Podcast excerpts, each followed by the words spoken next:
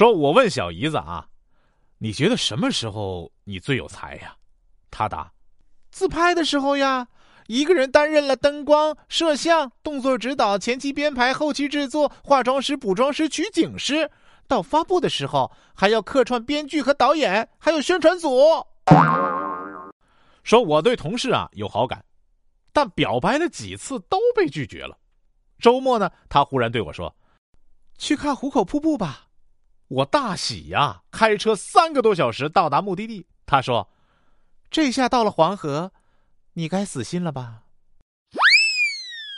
说近年来啊，我获得了不少成功，主要分为三类：登录成功、下载成功、付款成功。也明白了自己最大的不足，余额不足。说某女说啊，听说老妈最近在努力挣钱给我攒嫁妆，我好感动的给老妈打电话。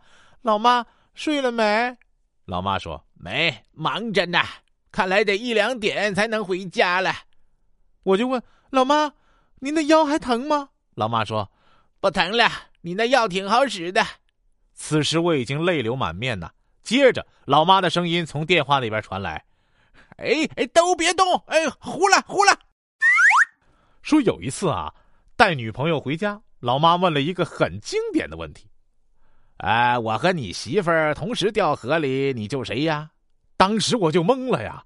女朋友献媚似的接话：“当然是救您了。”我随声附和：“是的，呃，当然，救救老妈您了。”然后老妈来了一句：“看吧，你还是听你媳妇儿的。”